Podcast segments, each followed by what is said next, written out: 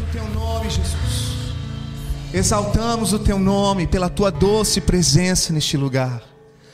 Pai, nós entregamos a ti o rumo da ministração da palavra desta noite. Fica à vontade, Deus. Toca quem o Senhor quer tocar. Ministra a cada um que precisa ouvir essa ministração. Nós estamos de corpo, alma e espírito submissos a ti. Em nome de Jesus. Fica conosco, Pai. Quantos estão sentindo a presença do Senhor? Essa é a presença de Jesus. É a presença que não tem como a gente ver, não tem nem direito como explicar, mas a gente sente no íntimo. Porque dentro de nós, todos nós, ansiamos pelo nosso Criador. O mundo, outras histórias podem contar várias versões, mas nós sabemos que nós somos feitos pelo amor de Deus. E o amor de Deus pode ser percebido na presença dEle.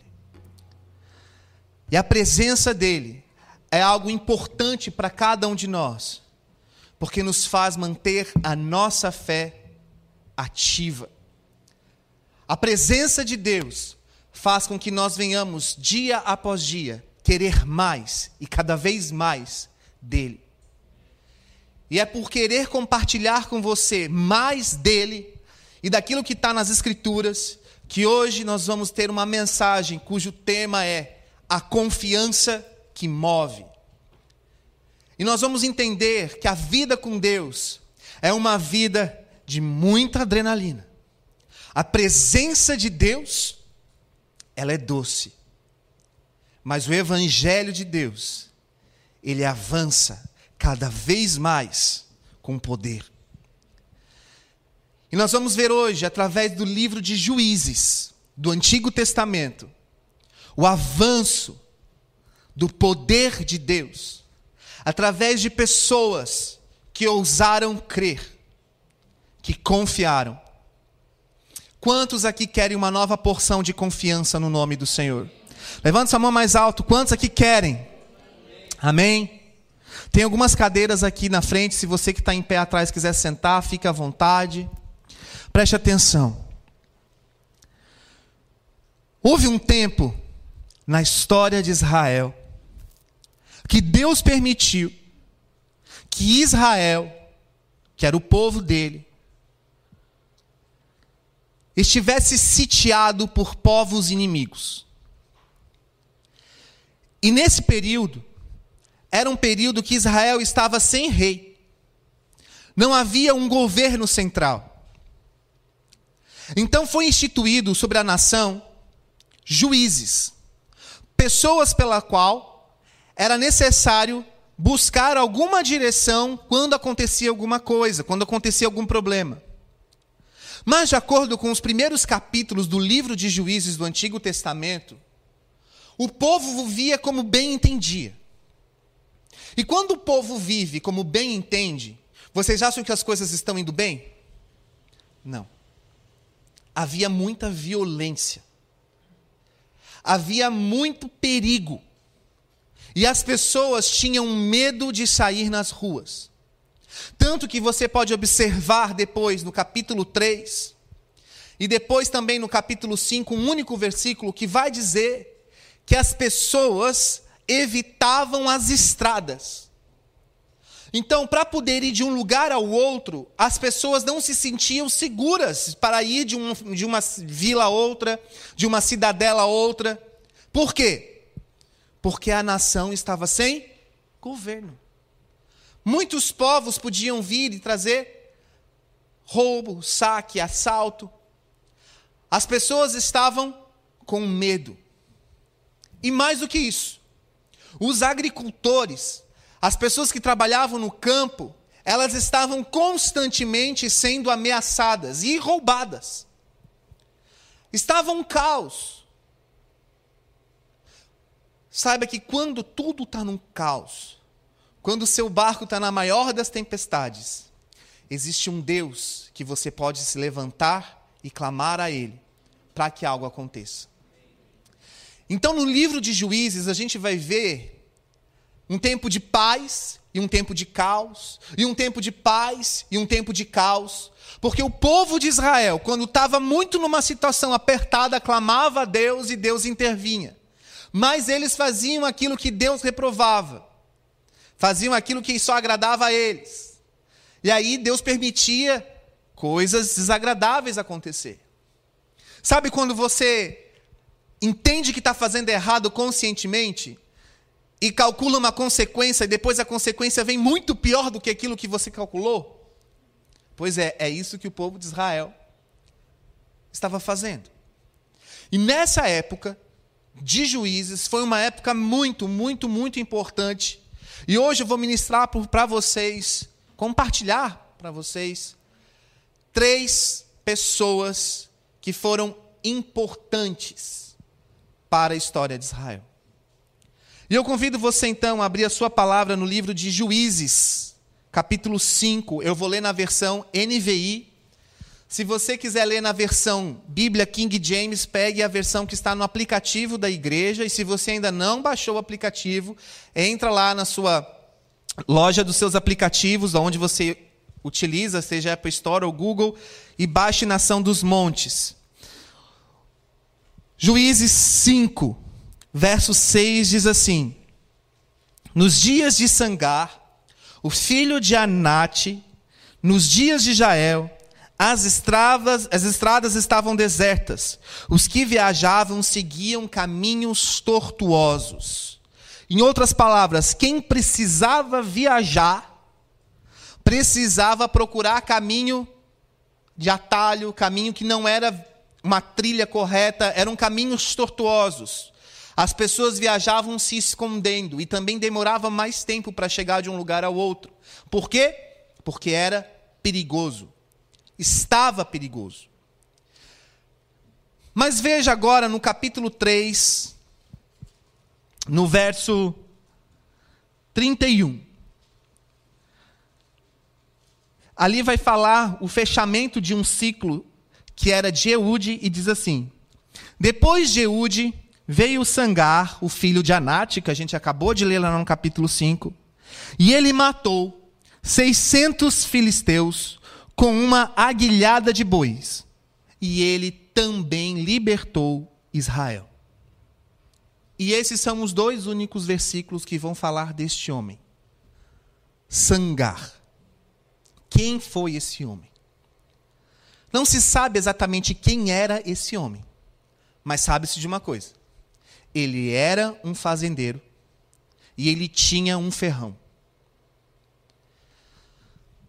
E diante de todas as ameaças que Israel estava tendo, ele, como fazendeiro, como camponês, ele estava recebendo muitas vezes ali visitas não bem-vindas. Pessoas intimando ele, roubo, assalto. E, por alguma circunstância, esse homem deve ter cansado. Ele cansou do que estava acontecendo. E ele tomou posição. Ele tomou posição. E ele matou 600 filisteus. O que eu quero compartilhar com vocês hoje sobre a vida de Sangar é algo que eu já compartilhei com os homens da igreja na primeira vigília, no dia em junho, não lembro exatamente o dia, mas é algo muito importante porque esse homem ele teve uma atitude. Ele não esperou as coisas acontecerem. Ele foi e fez. Por que, que ele foi e fez? Porque havia um Deus sobre Israel. E havia uma promessa sobre Israel. E o que ele fez? Ele creu na promessa de Deus. Ele cria que Israel era o povo escolhido de Deus. Era necessário fazer algo para que Deus voltasse a atuar sobre a, sobre a, a nação. E principalmente para que o povo se voltasse a Deus. Então ele não ficou a vida dele ali se sentindo uma pessoa é, desassistida. O governo não olha para mim, eu estou sofrendo. O que ele fez? Com o instrumento que ele tinha, com aquilo que ele tinha, diz a palavra, ele matou 600 pessoas. Fácil? Não. Mas antes da gente entender como ele fez isso, vamos primeiro ter um propósito aqui. Creia, creia no seu destino em Deus. Você pode estar numa circunstância hoje achando que Deus te esqueceu. Você pode estar olhando até para a nação brasileira e achando que Deus esqueceu da nação brasileira. Você pode estar olhando para sua família, para o seu parente, você pode estar olhando para o seu cônjuge, enfim, para qualquer circunstância, para o seu emprego, para a sua vida profissional.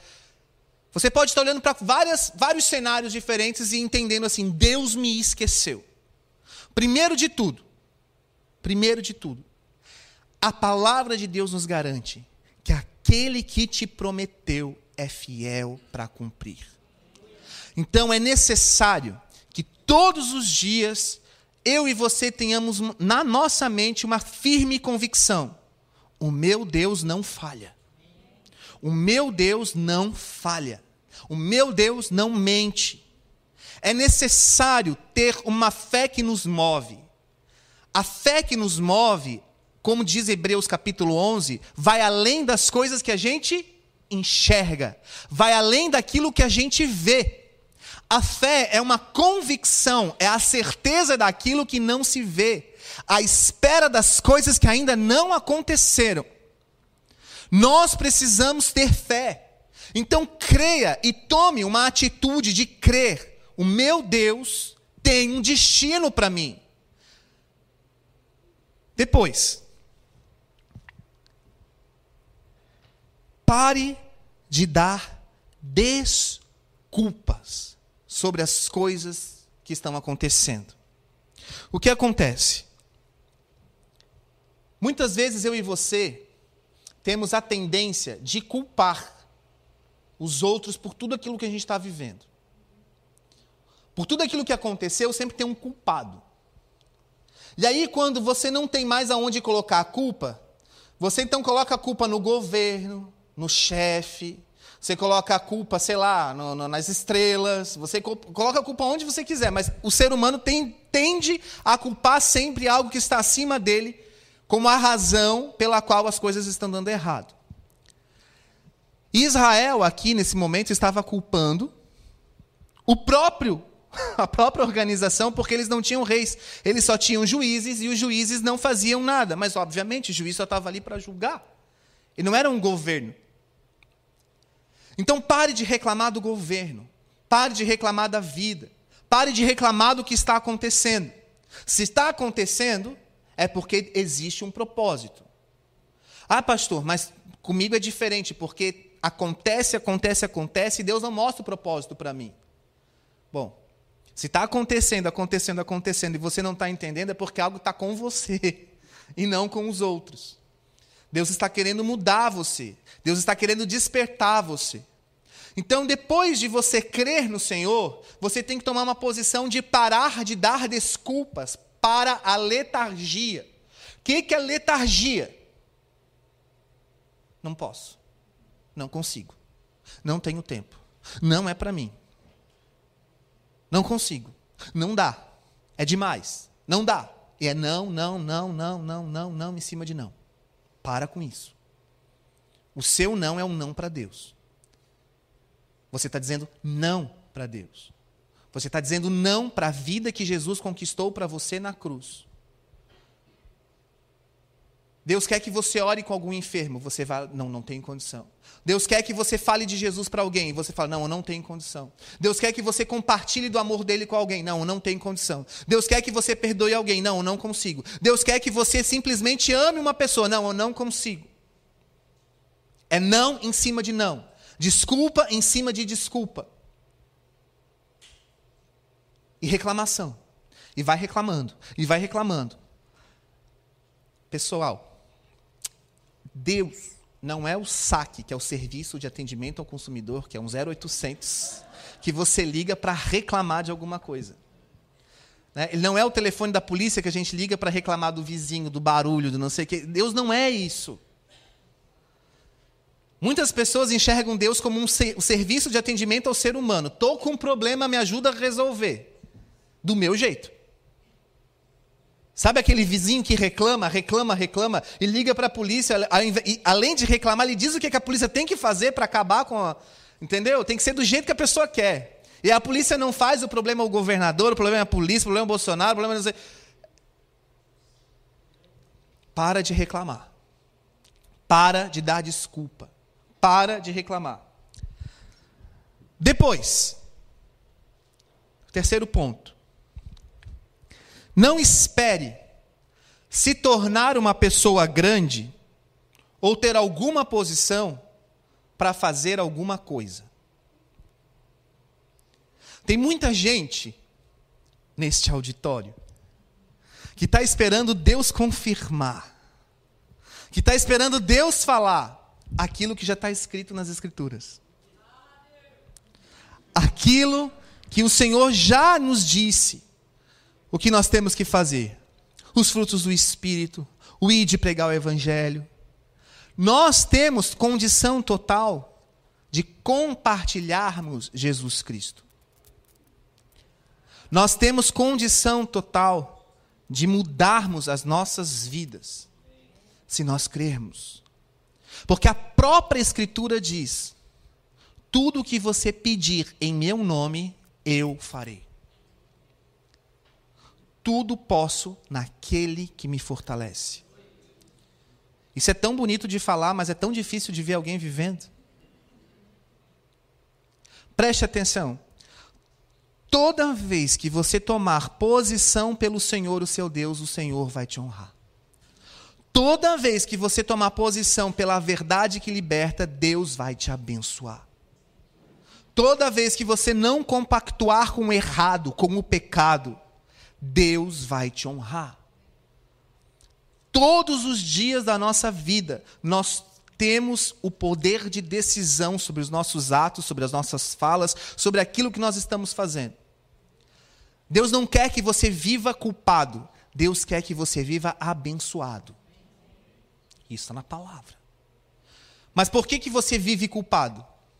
Porque as suas decisões todos os dias não cooperam para o bem daqueles que amam a Deus, daqueles que foram chamados segundo os seus propósitos. Você sabe que algumas coisas que você fala, que você pensa, que você age, que você murmura, que você reclama, não agrada a Deus.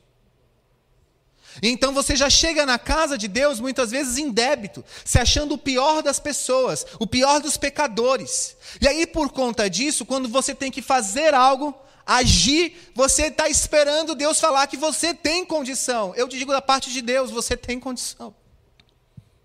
É isso que você quer ouvir? Você tem condição. Sabe por que, que você não tem tido condição? Porque você não acredita que Deus em você é capaz. Você não confia em Deus o suficiente. Você não confia em Deus o suficiente que Ele te perdoou. Você não confia em Deus o suficiente que Ele te restaurou. Você não confia em Deus o suficiente que, se você tomar uma posição por Ele, as coisas vão melhorar? Porque você quer ter controle das circunstâncias. Você quer ter controle das coisas. E Israel aqui estava sem controle. Chegou numa circunstância que não tinha mais controle. Então, o terceiro princípio que a gente pode aprender com Sangar é: não espere se tornar algo para fazer algo. Pare de ficar sonhando em posição, em ser visto, em ser notado, sei lá. Quando eu ganhar na telecena, Telecena é de antigo, né? Trimania. Quando eu ganhar na, tri, na trimania, aí, quem sabe, eu volte a dar o dízimo.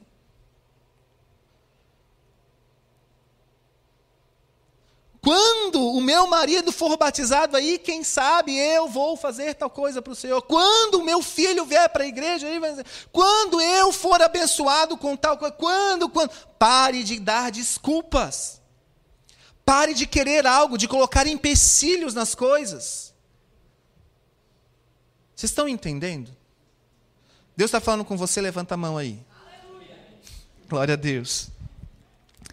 Então não espere se tornar grande para fazer alguma coisa. Quem era Sangar? Um fazendeiro. E o que, que ele tinha? Tinha uma ferramenta esdrúxula. Olha o que, que a palavra de Deus te diz que ele tinha. Ele tinha uma aguilhada de bois. Em outras palavras, diz que ele tinha um ferrão de fazendeiro, de fazenda, de, de, de colocar no boi, ajeitar a terra, sei lá, era uma ferramenta ali ponte aguda. Era isso que ele tinha. E ele matou 600 filisteus. O ponto 4 é: dê o seu melhor a Deus. O que, que você tem de melhor? O que, que você tem de utensílio na sua mão? O que, que você tem que você pode ofertar e dar a Deus? Não as suas desculpas, mas o que está na sua mão? Pastor, eu não sei. Eu vou te dar uma lista de algumas pessoas que tinham algumas coisas. Moisés, ele tinha um cajado. E Deus, através da vida dele, com aquele cajado, abriu o mar vermelho. Davi possuía apenas uma fenda e duas pedrinhas. E cinco pedrinhas. E ele matou o gigante. Uma fenda e cinco pedrinhas. É, funda, desculpa. Está escrito funda, eu li fenda. Sansão tinha apenas uma mandíbula de jumento e matou os filisteus. Tudo que aquele menininho tinha eram dois pães e cinco peixes.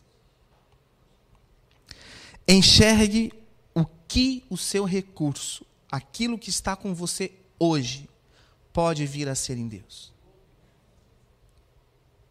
Enxergue que Deus é capaz de usar aquilo que está no seu dia a dia, aquilo que é ordinário. O que é ordinário? Que tem em ordem, que está ali todos os dias, que pode ser instrumento para Deus. Deixe a sua vida ser usada por Deus. Deixe Deus te escolher. Muitos são chamados, poucos são os escolhidos. Deixe Deus te escolher. E como é que o Sangar venceu e matou 600 filisteus? É o quinto princípio. Dê um passo de cada vez. Um passo de cada vez.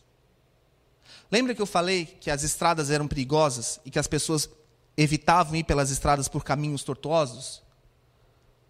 É muito provável, de acordo com alguns teólogos, que Sangar ele não matou os 600 filisteus numa única noite, em uma única hora, em um único momento. Ele foi matando aos poucos. Aquele povo vinha para roubá-lo, ele ficava atento de noite nos caminhos, e quando um passava, ele matava. Os filisteus eles iam vindo de pouco em poucos. Eles iam avançando de poucos em poucos e ele ia matando um por um. Ele matou 600 e ele salvou Israel. Porque ele foi um por um. Aprenda isso. Dê um passo de cada vez. Ele teve uma estratégia. Qual tem sido a sua estratégia no Senhor? Qual tem sido a sua estratégia de vida? Uma semente por vez um desafio por vez, um dia por vez, um projeto por vez, uma oração por vez. Vá no passo a passo e Deus vai te honrar. Comece tomando posição. Sangar matou 600 filisteus e salvou Israel sem nenhuma arma de guerra. Ele não era soldado, ele não era tenente, ele não era militar, ele, ele era só um fazendeiro que cansou de ser roubado, de ser assaltado. E ele, pela audácia que ele teve, impelido naquilo que ele cria, ele salvou Israel. Ele era um homem íntegro, era um homem segundo o coração de Deus, era Deus na terra, era o gospel. Não. Ele foi um homem usado por Deus lá no jeito dele, no mundo dele, na simplicidade dele, ele salvou uma nação. Quantos aqui estão entendendo?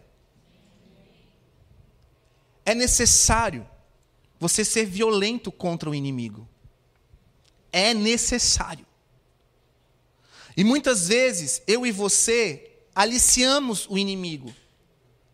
Algumas vezes temos até pena do inimigo. Porque o inimigo muitas vezes vem para nós com uma cara sorridente. O inimigo usa pessoas para nos atrair a ele. E ele vem e nos dá o bote. E quando a gente percebe, a gente já está enlaçado. Presta atenção. É necessário cortar o mal pela raiz. Se você está convivendo com pessoas que não te fazem ir para Jesus Cristo, que te fazem não fazer o que é certo, lembra aquilo que eu estava falando algum tempo atrás sobre as decisões? Que te faz ter decisões que você não realmente não quer, mas você faz por conta da pessoa. Eu te digo, seja violento com essa pessoa, corte de uma vez. Corte. Deleta, apaga, exclui. Não tem problema nenhum. Deus vai te honrar. Se você estiver fazendo pelo Senhor, Deus vai te honrar. Ninguém te odeia mais do que o diabo. Porque você é feito à imagem e semelhança do Deus vivo. Você é um projeto de Deus. Para cada um, Deus tem propósito e destino. O diabo ele veio para matar, roubar e destruir todo o propósito, todo o destino na tua vida, porque ele precisa de você. O diabo precisa de você para cumprir o plano dele. Você precisa de Deus para acabar com o diabo. O diabo é o seu inimigo. Todo dia ele vai vir. Você está esperando ser um profeta, você está esperando a oração de não sei quem, você está esperando algo, mas Deus te deu uma grande arma a palavra dele. E você pode proferir a palavra dele na sua oração. Tiago 5 fala que muito pode, na sua eficácia, a súplica do justo. Não adianta reclamar, suplica diante de Deus. Para de ficar murmurando, reclamando das coisas. Ora e Deus vai fazer, ora e Deus vai mudar, ora e Deus vai operar. Você pode estar passando hoje por um grande problema, por uma grande doença, você pode estar passando hoje por uma grande crise financeira, você pode estar passando hoje por grande crise na família, em relacionamento, seja o que for. O nosso Deus é um Deus que restaura. E assim como ele usou sangar, ele pode te usar, mas você tem que dar o primeiro passo. Ouse crer, avance.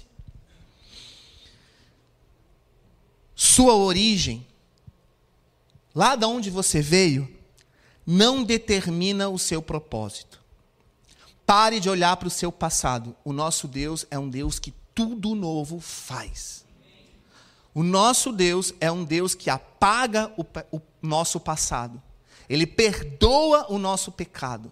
E ele faz nova todas as coisas. Você foi destinado para a grandeza e não para a pequenez. Deus não te chamou para viver uma vida de ser dia após dia saqueado, roubado.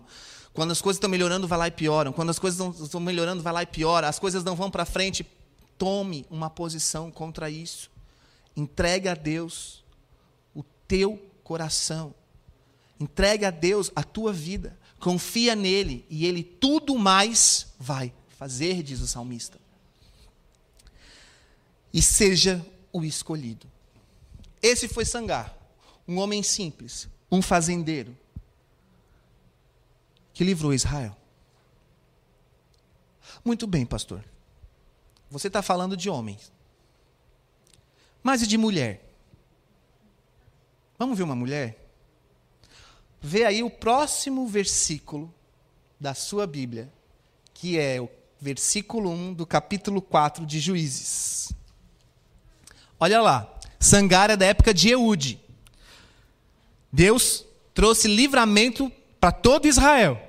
Mas olha o que, diz o verso 1 do capítulo 4. Depois da morte de Eude, mais uma vez, os israelitas fizeram o que o Senhor reprova. Assim, o Senhor então os entregou na mão de Jabim. Jabim era rei de Canaã e ele reinava numa cidade chamada Azor.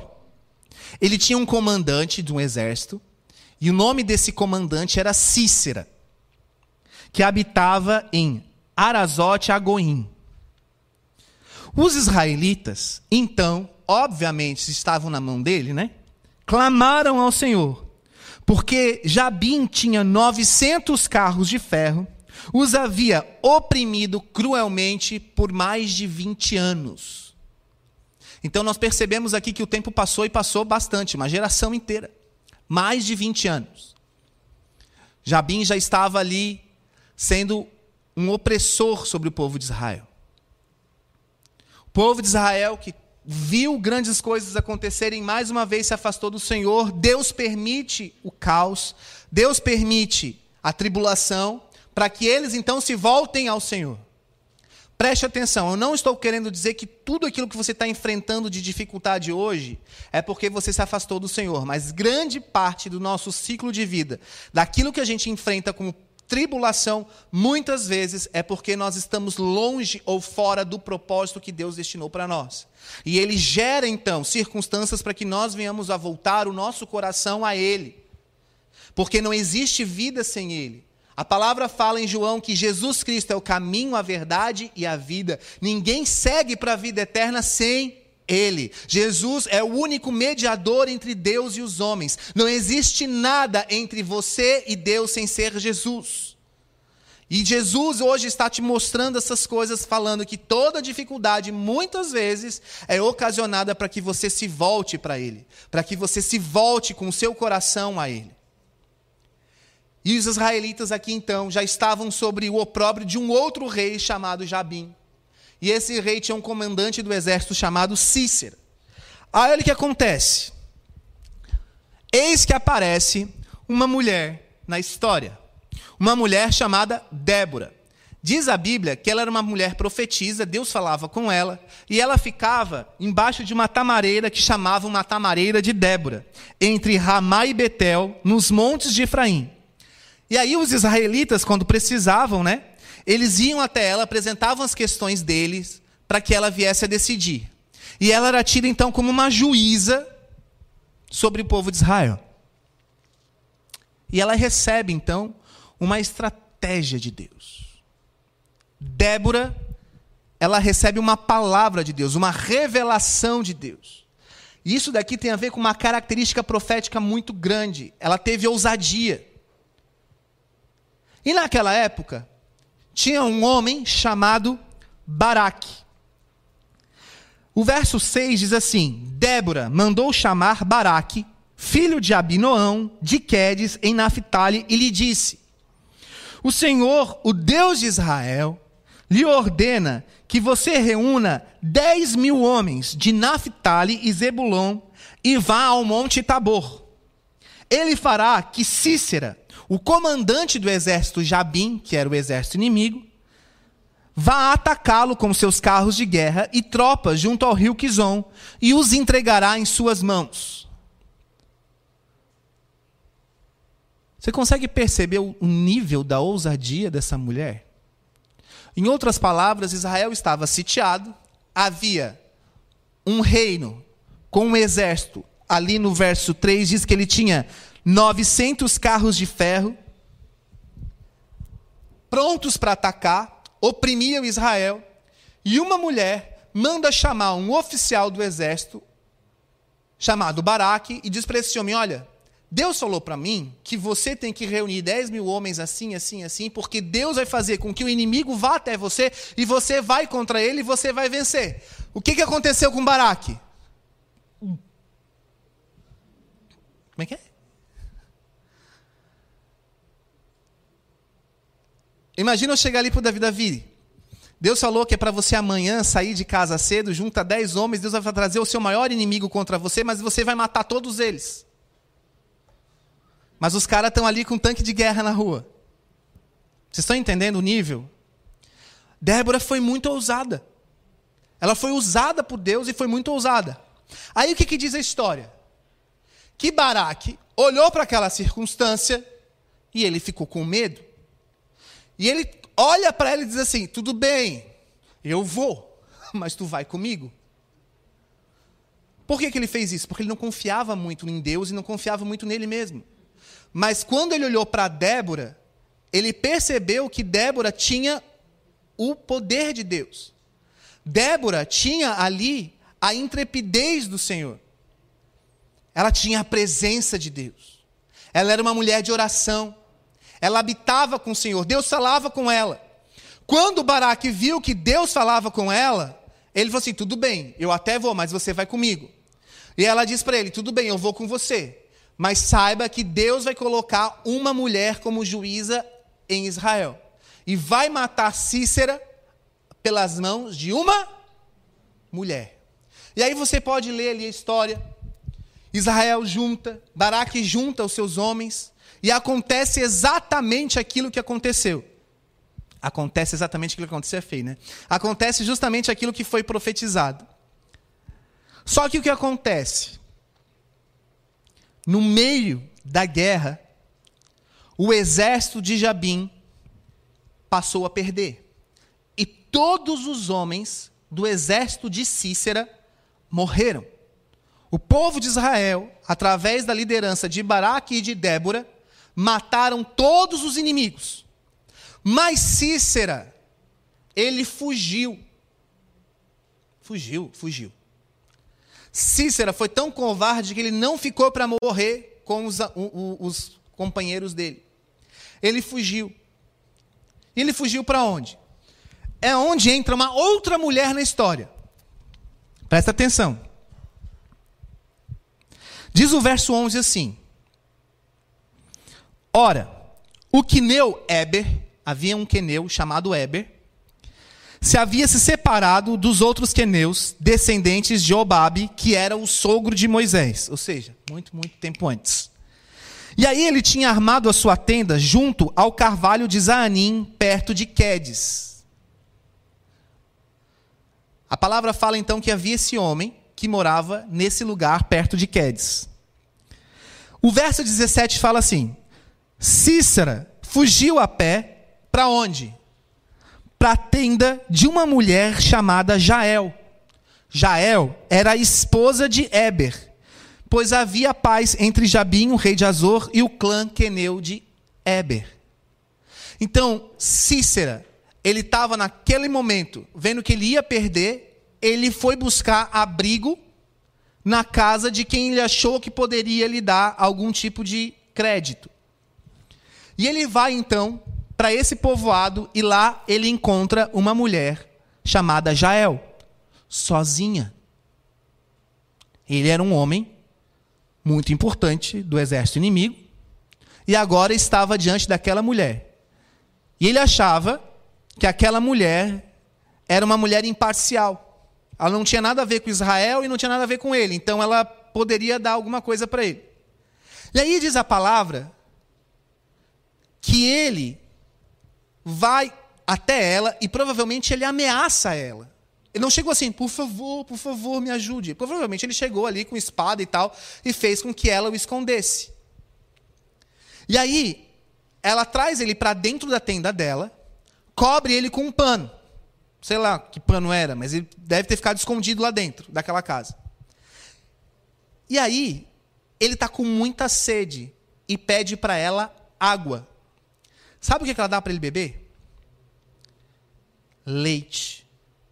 Leite? É, ela pega um vasilhame de couro de leite e dá para ele. Na verdade, não era leite fresco, era coalhada. Leite azedo. A pior bebida que você poderia dar a alguém naquela época era um, zeite, um leite azedo, uma coalhada. Ela não dá água para ele ela mostra para ele naquele momento, cara, você não é bem-vindo aqui. Tá com sede, bebe isso, o que eu tenho para te dar é isso. Ela não deu água para ele. Só que a palavra fala que ele estava tão exausto que ele dormiu. Ele dormiu. E sabe o que Jael fez? Ela pegou uma estaca, uma estaca, um martelinho e cortou, perfurou o crânio daquele homem e ela matou o maior inimigo de Israel. Quando ela matou, depois de um tempo chega Baraque, perguntando se ela viu o cara. E ela vai e mostra para ele o corpo morto dentro da sala dela, lá na, na cozinha. O morto que ela havia matado. Ela salvou Israel. Preste atenção. Ela não era uma mulher de guerra. Ela não era uma profetisa. Ela não tinha nenhuma arma. Ela tinha o que ela tinha. Ela usou o que ela podia. Deus a usou. E hoje essas duas mulheres servem para nós como exemplo de que Deus usa pessoas para trazer direção com relação a governo, com relação a como deve se agir, nós devemos agir, em prol dele. Mas também fala que as pessoas que podem ser tidas como comuns na história, para Deus são muito especiais, desde que elas se, se deixem ser usadas por Ele. Em outras palavras, você e eu somos desafiados a termos, a exercermos uma confiança em Deus que nos move. Deus quer que você confie nele a ponto de você não temer mais nada, nem o dia de amanhã. E não perder as oportunidades. Jael foi uma mulher que não perdeu oportunidade, ela tomou posição. Débora não perdeu oportunidade e tomou posição. Sangar não perdeu oportunidade e tomou posição. O Espírito Santo está te dizendo hoje: venha, tome posição pelo Deus de Israel Tome posição pelo Deus que salva a sua vida. Tome posição pelo Deus que pode transformar a sua história e que pode trazer grandes livramentos diante dos seus inimigos. Fique de pé no seu lugar, nós vamos orar ao Senhor.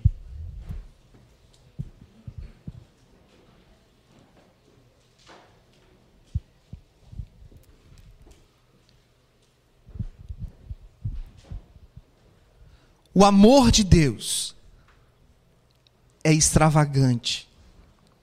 O amor de Deus não é um amor ordinário,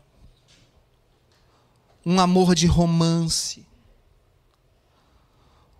um amor de toma lá da cá. O amor de Deus, ele é violento, ele é ousado, ele faz tudo por você. O amor de Deus se resume muitas vezes em morte, em sangue derramado, em carregar pecados e culpas que eram suas, mas ele tomou sobre si. Esse é o amor de Deus. E é esse amor que, quer estar, que está se revelando a você hoje. E que está dizendo para você: sem mim, você não vai conseguir. Confia em mim e tenha uma confiança em mim que te move. Isso é fé. Você pode nessa noite confiar no Senhor? Você pode nessa noite dizer para Jesus Cristo: Eu quero ter a fé em você que move a minha vida?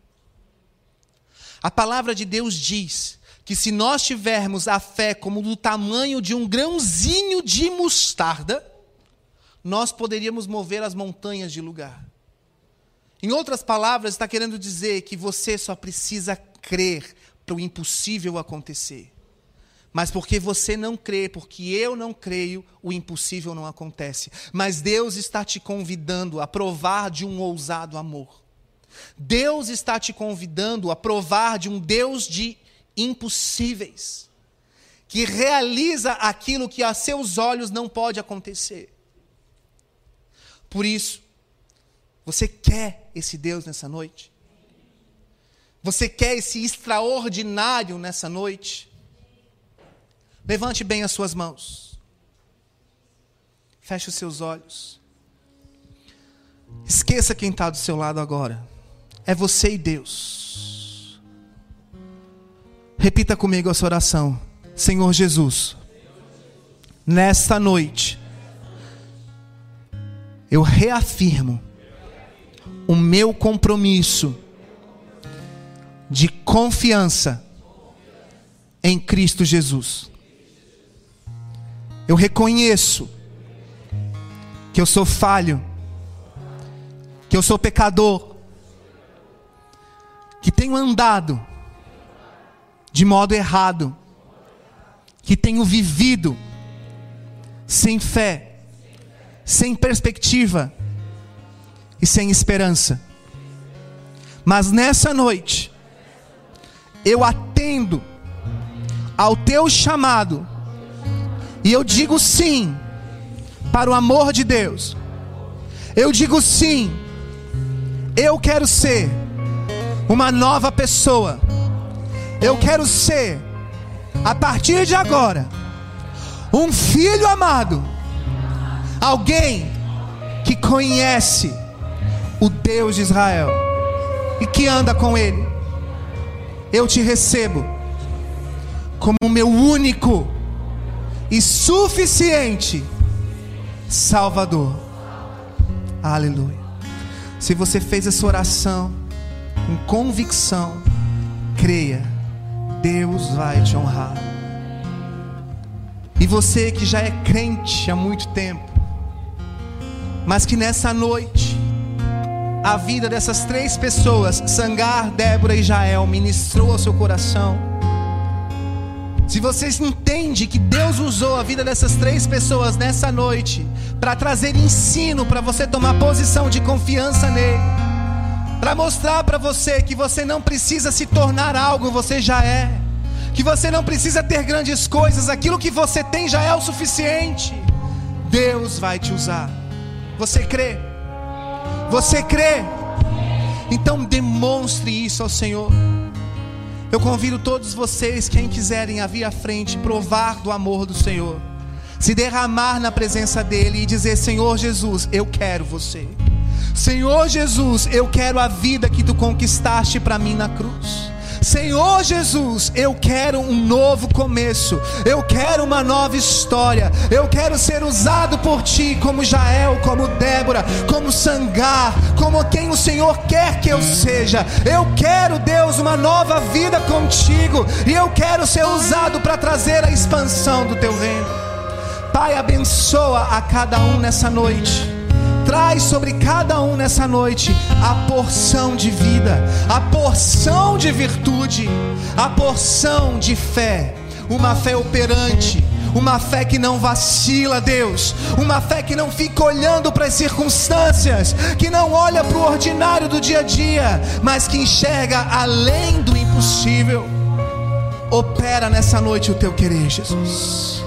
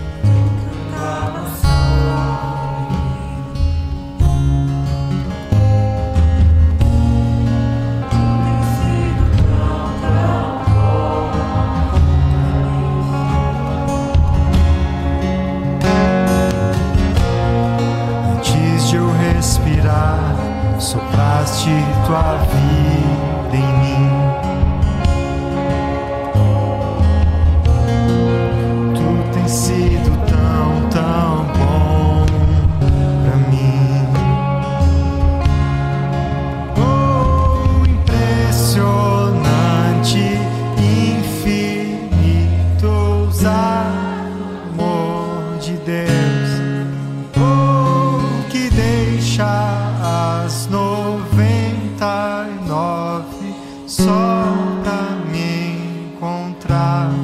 Não posso comprá-lo, nem merecê-lo. Mesmo assim se entregou. Oh, impressionante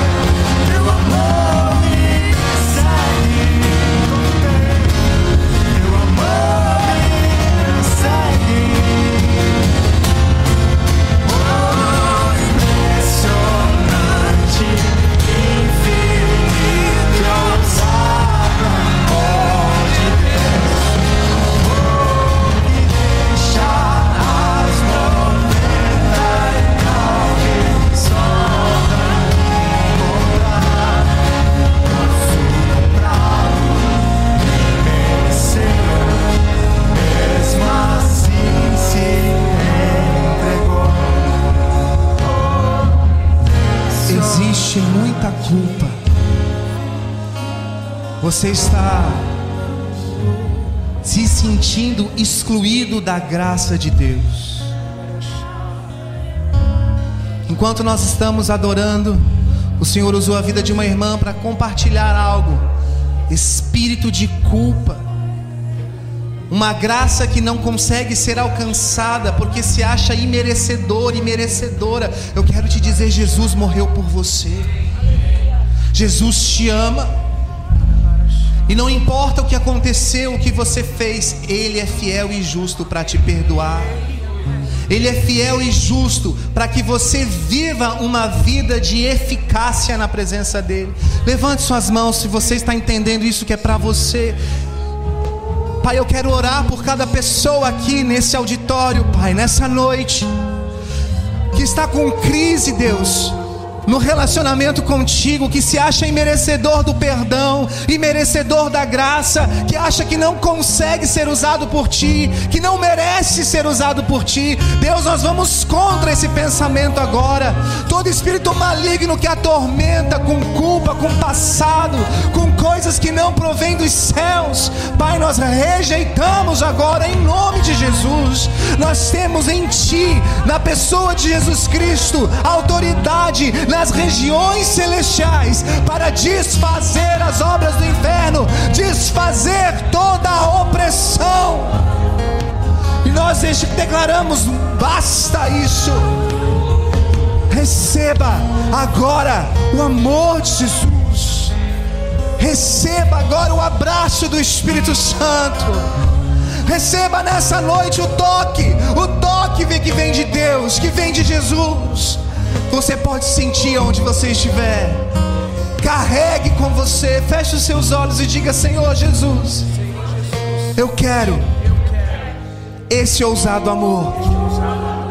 Eu sei que eu fui resgatado por um alto preço, e eu quero fazer valer a tua palavra em mim. Eu recebo nessa noite. Eis-me aqui, usa-me.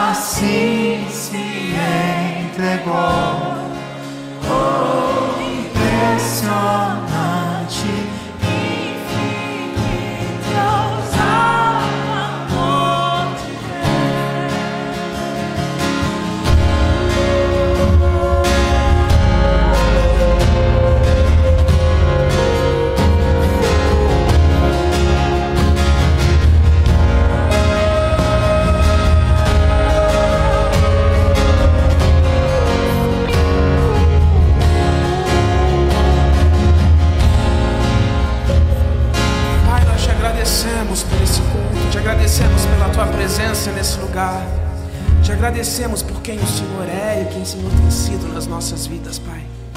Nós queremos ser instrumentos usados por ti. Muda, Jesus, muda a nossa mente, muda o nosso coração que ainda é tão carnal. Porque nós queremos ser cada vez mais parecidos contigo. Nos transforme, Jesus, no dia de hoje mais parecidos contigo e menos com a nossa razão, com o que nós pensamos. Nós te amamos, muito obrigado por esse culto, Jesus. Muito obrigado, nós te entregamos.